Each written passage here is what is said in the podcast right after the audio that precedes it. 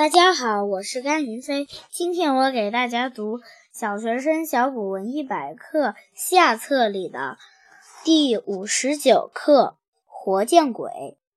有复饮夜归者，执大禹，持盖自闭，见一人立檐下，及头伞下同行，久之不语，疑为鬼也，以足疗之。偶不向直。欲一恐，因奋力解之桥下而复。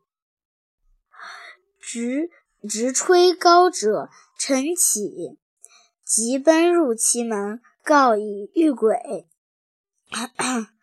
恶清复见一人，遍体沾湿，踉跄而至，嚎呼有鬼，一投其家。二人相视愕然，不觉大笑。谢谢大家。